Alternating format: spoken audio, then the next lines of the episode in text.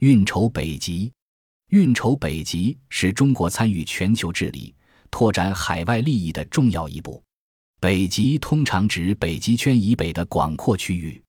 十九世纪二十年代，斯匹茨贝尔根群岛条约及斯瓦尔巴条约签署生效以后，特别是冷战结束以来，北极区域国际秩序总体稳定，加之地理及气候上的特殊原因，该区域的治理问题尚未凸显。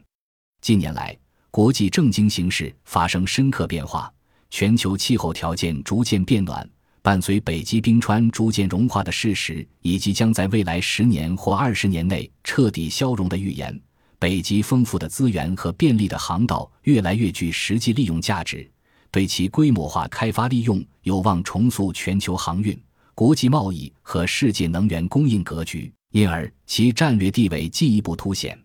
不断发热的北冰洋。正成为影响世界格局走向的又一角立场，而对于北极地区的共享共治，也愈发成为全球治理的重要组成部分。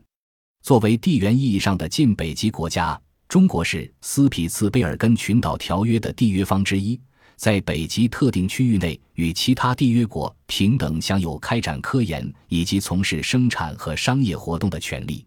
中国参与北极事务由来已久。目前已由单纯的科学研究拓展至北极事务的诸多方面，涉及全球治理、区域合作、多边和双边机制等多个层面，